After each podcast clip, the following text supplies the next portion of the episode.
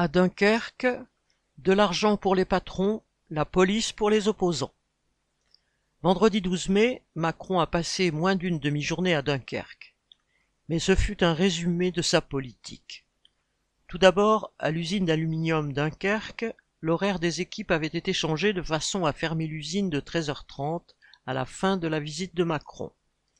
L'auditoire qui l'écoutait et lui posait des questions était essentiellement composé de cadres triés sur le volet en bleu de travail bien neuf, renforcés par d'autres venant d'ArcelorMittal, de DF, de Dillinger, de Coca-Cola, de Renault, d'AstraZeneca.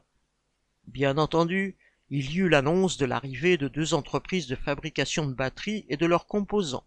Prologium, un groupe taïwanais qui promet 5,2 milliards d'investissements et 3000 emplois. XTC, une entreprise chinoise associée à Orano, 1 milliard et demi et 1700 emplois. Combien l'État et les collectivités locales vont-ils payer pour ces créations? Macron n'a pas donné de chiffres, mais ce qu'il a dit en donne une idée. Pour la décarbonation d'industries existantes, l'État subventionnera en versant les milliards nécessaires quasiment à moitié, parfois un peu plus. Une mesure demandée par ArcelorMittal depuis des mois. Pour l'apprentissage, on a su que, c'est quasiment les aides qu'on fait qui couvrent les coûts.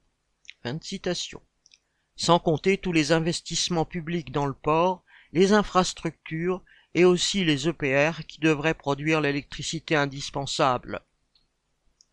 Sous ses prétentions d'être soucieux de l'emploi et d'apporter le bien-être aux travailleurs par la réindustrialisation, Macron était venu assurer le patronat de son soutien financier et politique permanent.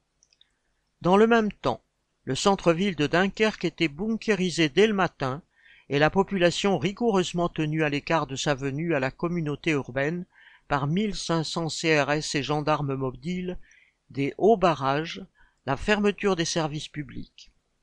Cette ambiance d'état de siège était odieuse et ridicule. Il y eut cependant deux rassemblements rythmés par des casseroles et des slogans regroupant quelques centaines de manifestants n'acceptant pas la retraite à 64 ans.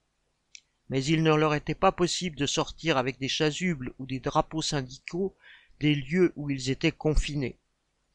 Pour les patrons, l'argent à gogo, pour les travailleurs qui ne veulent pas baisser la tête, la police.